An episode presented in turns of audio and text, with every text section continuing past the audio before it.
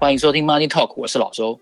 这是一个分享商业知识、分析投资趋势，偶尔也会和邀请的来宾聊聊财富还有人生观的 Podcast。你可以在各个平台找到我们。今天我们这集邀访的来宾是一个重量级的演员。首先，我们都知道美国的连恩·尼逊是一位号称荧幕最强老爸的男演员。他演过上帝，演过耶稣基督，太平洋舰队的舰队司令，退休的 CIA 情报员。其实，在台湾的演艺圈也有一个演过非常多角色的帅气的男演员。他在《一八九五一位》《大将吴汤兴》还有《我们娱乐的距离》当中，都呈现了非常精彩的演出。最近他的一部作品就是《火神的眼泪》，我们都看到在《火神的眼泪》当中呈现了非常多消防员还有人性的煎熬。我们也看到了这位男演员怎么样呈现一个爱家，但是他更热爱工作的。两种煎熬之间取得平衡的那样子的演出。今天让我们欢迎温生豪，Hello，生豪哥你好，Hello，各位听众朋友大家好，我是温生豪。哇，今天这一集真的是我觉得超重量的，为什么呢？因为我首先我约访了升豪哥很久，然后第二个呢，我研究他研究了很久，因为生豪哥出道这十几年来累积了蛮多的娱乐性的报道。我为了研究他在作品中想要呈现的一些讯息，我可以把我可以可以说把 UDN。然后把《苹果日报》里面所有关于温昇豪这个关键字的所有的报道，我全部都看过一遍，然后我就发现了一些很有趣的重点，所以今天就要请生豪哥来跟我们分享一下。首先，我想先请问生豪哥，你在演出了这部戏之后，你收获了一些什么呢？呃，首先感谢那个《火神的眼泪》在台湾普遍的观众朋友接受度非常高，那我们也很感谢大家，让我们在。呃，那么辛苦工作之下有一个美丽的结果哦。那我自己在拍这个戏之前，其实我认为消防工作好像就是一个打火英雄的工作。那我真正在呃受训的过程当中，跟真正拍摄的过程、拿到剧本的过程当中，我才知道原来消防队在台湾的任务是非常非常的繁重的。他除了我们平常看到的打火之外，其实他们还要包含救护训练和救护工作。然后政令的宣导、消防知识的宣导，然后还有那个助警器，就是家里的助警器的推广。所以行政工作对于他们来讲，应该占了实际工作的百分之七十以上。真正在打火的时候，严格来说只有百分之二十到三十而已。那这个是让我蛮惊讶的。当然当中还有其他的，因为消防工作是一个县政府，就是地方政府管辖的单位。所以每个地方政府它的权责不同，有些比方说捕风捉蛇这些工作是在消防队任务上面，那有些是在所谓的动保处或者农业局，所以这些东西就各个地方不太一样。那这个也是我在拍摄之后我才能够了解到，原来消防队呃做的工作比我们想象当中还要多。所以我们其实也看到了你在夹在工作和生活之间要如何维持平衡的那样痛苦，对吗？那。个家里的私生活跟私领域的情绪，通常不会流露在工作上面。那我只是想说，透过这一次，呃，《火神的眼泪》，让观众朋友看到说，其实我们认为的英雄啊，就是我们赋予他这个符号的英雄啊，其实他背后其实就是个凡人。他只是在出勤务的时候，他比我们多了一份知识，比我们多了一份勇气。当我们都往火场外逃的时候，他们往火场里面冲。但其实他们的内心跟我们一样煎熬的，有担心我们的家人，有在背后支持我们的朋友，那么只是想借由这部戏让观众可以看到他们背后的内心世界。其实，在我看了《雨二》这部剧之后呢，我在看《火神》之前，我在电视上刚好看到了你拍的一个客委会的广告。这也会让我非常对你感到一个好奇点，嗯、就是说，因为这个广告，不知道听众朋友，如果你在 YouTube 上可以搜寻到的话，你可以去感受一下。我个人的感受是，这个好像是一个有点支持同性婚姻的广告。那我大胆的请教一下，这个支持同婚是你本人的一个态度吗？因为这个题材似乎是这样子演出的。呃，所谓支持同婚，我想先帮这个我们拍摄的这个证明一下哦，它的真正的含义叫做进步价值。进步价值，台湾的进步价值。对，那所谓的进步价值，就是说我们，呃，当我们都在活在原来的刻板教条之外，如果我们能够更斗胆的把我们的价值观做一个修正，那么这个东西我不一定说它是所谓的对或错，它不是科学。社会学是没有二分法的，所以我我个人觉得二分法会过于武断。那么你说我是不是支持同婚？坦白说，我个人是的，我个人是支持同婚，因为我我我的生活周遭太多太多这样子的呃同志，我们在这些行业里面，不管是化妆师、发型师、工作人员、哦摄影、灯光等等，很多都是都是有同志倾向的。那因为同志倾向的人，对于我们的艺术创作工作来说，他其实是比较加分的。因为同志本身他有两种不同的嗯人格在心里面嘛，所以他外显出来的可能是大家社会约定俗成的感觉，但私底下他有他不为人知更细腻的一部分，所以他在做艺术创作的时候，通常会比较让人眼睛为之一亮。那也就是因为我的工作跟他们长时间的相处。所以，我个人比较能够接受，但我也不能说以我的价值观，我认为我能接受的东西，希望能够普及到所有台湾所有的老百姓都一定要支持这个东西。我觉得自由行者，但是我觉得进步价值这四个字是可以放在我们心里面。当我们如果不赞成，但是我们也不要过于反对，我们静观其变，让子弹飞一会儿，看看整个态势是怎么样。对，我觉得这东西是我们是我个人在拍摄。这个影片时，我的初衷啊，跟我的想想法。您刚才提到了，就是说社会学，然后还有不应该二分法这件事情，我印象非常的深刻，因为我的心里面，从你演了雨二，然后再演火神，然后你也接了这支广告，我就觉得其实你有很多话想要讲，但也许作为一个嗯演员，可能你不方便，或者是不适合针对特定的立场来发表你的意见，所以你透过接拍一些。特定的作品来表达你对社会这个社会的观察，似乎是这样。比如说《与恶》里面探讨了很多死刑这件事情的态度，对不对？是的，因为我想演员本身他是个载体哦，他他负担的是创作人跟导演他们想要传达的意念给社会。那么，我觉得我们不只是娱乐啊，我觉得娱乐本身是糖衣哦，但糖衣底下应该还有它的内核，它内核是什么？就是我们想做的。所以我也很开心，说制片单位跟呃主创单位会想到我，呃来拍摄一系列关于这样的题材。那这样的题材，我自己在拍摄过程当中，可以满足一些我自己对于社会上面我想要表达的一些立场。那第二个部分，也可以满足一些我大学之前我小时候的一些梦想哦，就是我对于公共议题都会比较有兴趣，然后也比较希望能够发声。但是碍于自己在娱乐业，那娱乐业如果你讲太多太严肃的事情，其实大家不感兴趣，大家宁可去看一些政治人物，看一些社运人士的发表。我们就透过作品说话，然后在有机会的深度专访的时候，再能够多阐述一些自己的感想。除此之外，就是真的就是你只能呃讲一些娱乐喜欢的一些，他们比较好下标嘛，比较花边啊，比较所谓肤浅可爱的议题。那变成是我们有时候无法多说什么。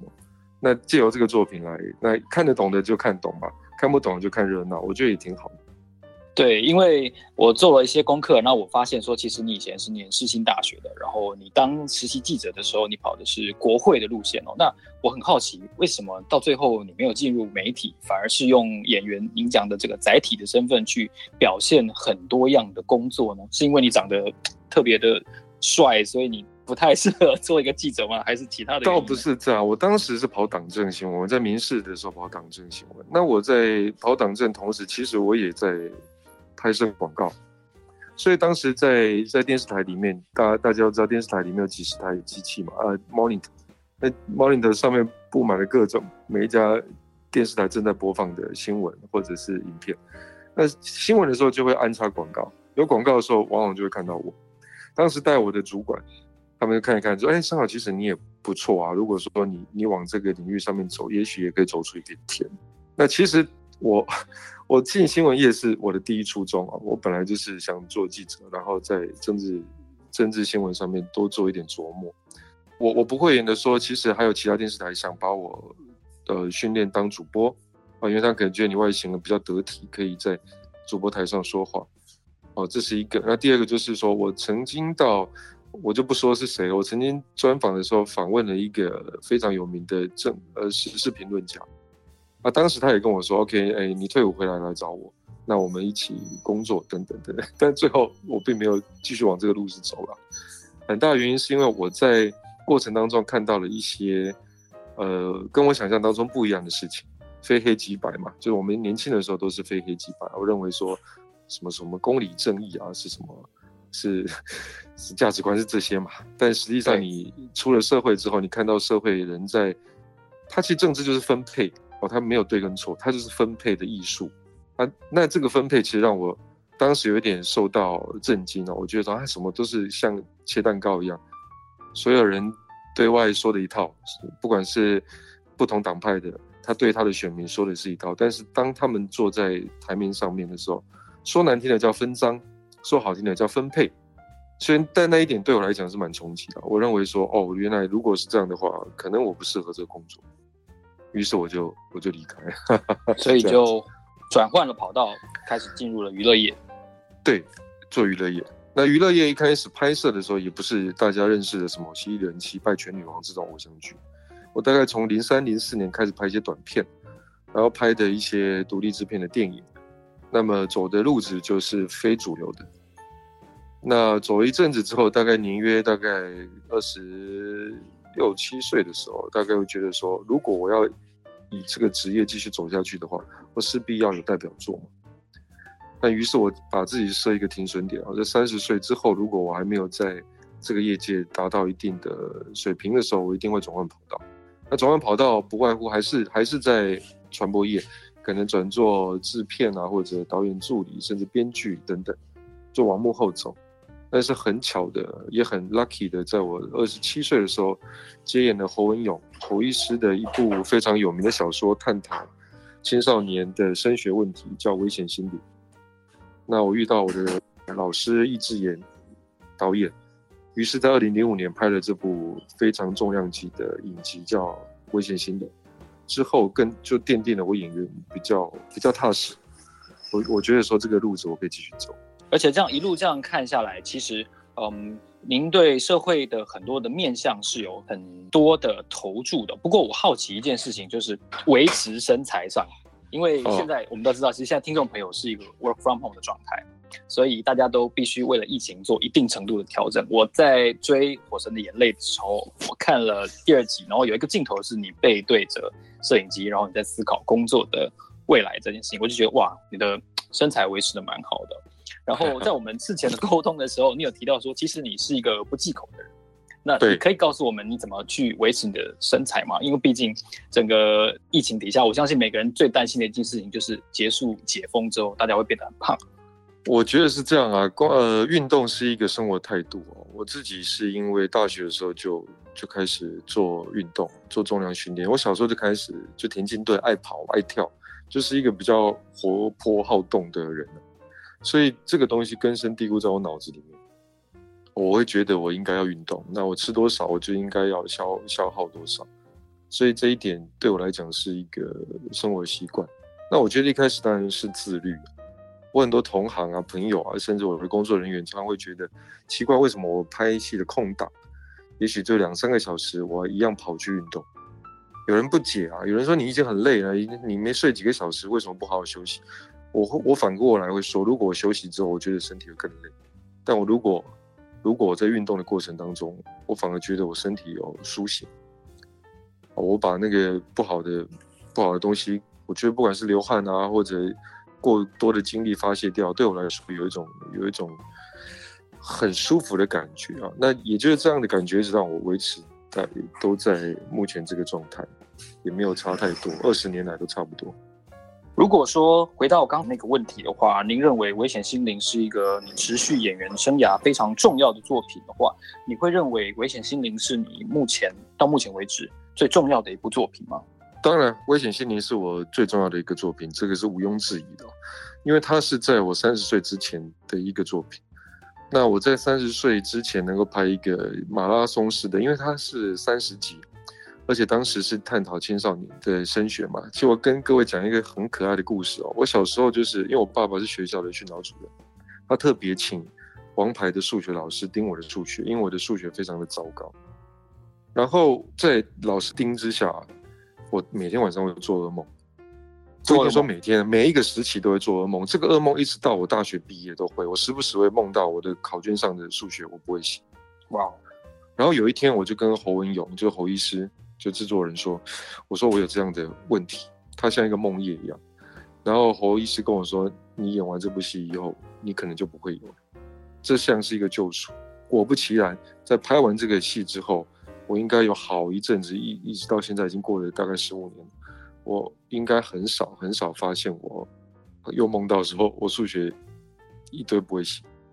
我那个是真的惊醒了，就做噩梦会惊醒，说啊，我这数学明天要考数学怎么办？还有考卷我不会写怎么办？很可怕的，是是惊醒的。那这个东西为什么对我重要？因为这个整个故事就是在讲这个青少年时期，因为青少年是所有年轻人荷尔蒙正正在 爆发的时期嘛，就是对于世界的探索都都开始的时候，可是我们被迫躲在教室里面写考卷。然后他在讲这些议题，那这些议题也是我成长过程。可能现在比较年轻的小朋友没有经过那一种联考，但我知道他们考试因为多元，他们要读的书也很大。可是以前对我们来讲，就是打，就是前三志愿联考加体罚。对，就联考你只能读前三志愿，再来就是你只能读台青交，没得选，不然就重考。我们以前就是这样子的观念，就没办法，就是要么出来当医生，要么来当律师，没得选。哦，家里的对你的想法就这样，所以那一段求学的过程对我来说是一个非常非常压抑的的年代。那我借由拍这个戏，但我当时已经是个老师，我用老师的角度来看这个学生，我在写黑板不耐烦跟对于学生的指责，我终于找到出口。为什么老师当时要这样对我？我在剧本里面找到，因为老师也不得已，老师有他的苦衷，老师也希望学生能够安安稳稳上个大学，找个好工作，你的人生都这样子。不要再去做无谓的抗争，等等等等。以前我以前我不懂啊，我觉得老师莫名其妙。后面我用老师的心态来理解的时候，我觉得我可能噩梦也没了。老师也是糊口饭吃嘛，他也是找个工作，他也是希望他学生好。如果用这种方式的话，其实我之后的梦魇都没了。我觉得蛮好啊，就是换位思考了。这是么？这是一个蛮感恩的作品。当你成为了父亲之后啊，在你刚才提到了这样子成长的背景，你又是如何的去教养你的孩子呢？当然，这个已经是过了二三十年的事情了，跟以前的教育环境已经完全不一样。对，完全不一样。对，然后现在也不是说呃万般皆下品，唯有读书高嘛。现在行行出状元。我觉得这是一个非常好的事情，但是因为也就是行行出状元，所以小朋友要面临的压力有更多了，因为他的选择变困难，他选择变多了，相对就困难。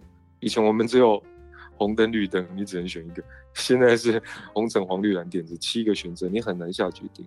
那这个时候就是变成是我们的经验法则能够给他，也就是说，我身为父亲的，我看我带我的小孩，我是期待他能够呃往他自己喜欢的兴趣去走。然后我也不会给他什么课业的压力，但是我会希望他的价值观是正确的。只要价值观是正确的，我觉得在社会上就就能够立足了，就无所谓了。这个就我也不担心以后非得要读台青教，一定要到美国念哈佛，到英国念剑桥，读牛津。这小时候我的想法是这样，现在我不会这么想。对，以前我们那个时代，可能我大概跟你年龄大概是差不多。以前我们的所谓的定义的成功，或者是我们家长定义的成功，大概就是那个样子。我我以前说我一定要读康桥，再来到国中之后我说 OK，高中之后我说那我念哈佛或 Stanford，满脑子就是这样，没有出国读书就觉得好像自己是 nothing。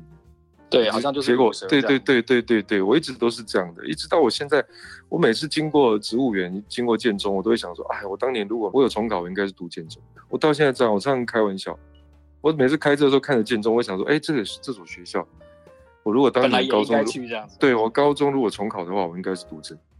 然后经过台大，我也会想说，嗯，如果拼一点，应该读个台大社会系或法法律系，不敢讲，因为法律系当时我们第一志愿。我可能会想说，如果读个台大的什么系也不错。我还到现在还是。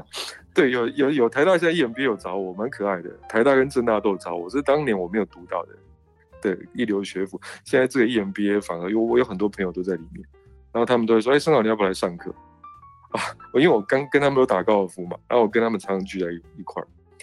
然后我忽然会想说，哎，会哦，有可能哦。如果再过几年，我可能会想说，我去读个台大或政大，然后一圆我大概年少时候的梦，有可能。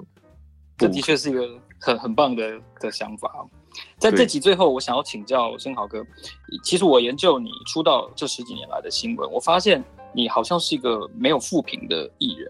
那刚才你也提到说，即便是哪怕只有两三个小时的空档，你也会趁拍戏的中间休息的时候，尽可能去做一下运动。你作为一个演艺人员哦，你是不是要求自己要每一件事情都做到最好？然后你去探究很多的细节，除了表演本身之外，你要关照到很多的面向，还是说你尽可能的事先去协调？你怎么样去让大家都能够感受到你最好的工作的成果呢？这点我觉得对于年轻人，特别是现在对于工作或者对于职涯好奇或者是彷徨的人，我觉得都是一个很好的建议。OK，首先我觉得这是必要的。我觉得就像我们刚刚一开始说的，你在工作上面必须拿出专业哦，你不要把你的负面的情绪带到工作上，这是一个极不专业的事情。假设我们今天去去买一去去素食店买一杯可乐，买个汉堡，那个店员对你摆个臭脸，你是不是觉得哦奇怪，为什么你要这样对我？那也许你想一想，他可能家里有事或等等，可是这都不这都不应该把他的负面情绪带到你身上，这很很容易理解的。同样的，我们的工作也是啊。今天我们承载了投资方这么多的资金，承载了制片方这么庞大的压力，他把所有的心血、跟精神、跟金钱投注在我们身上。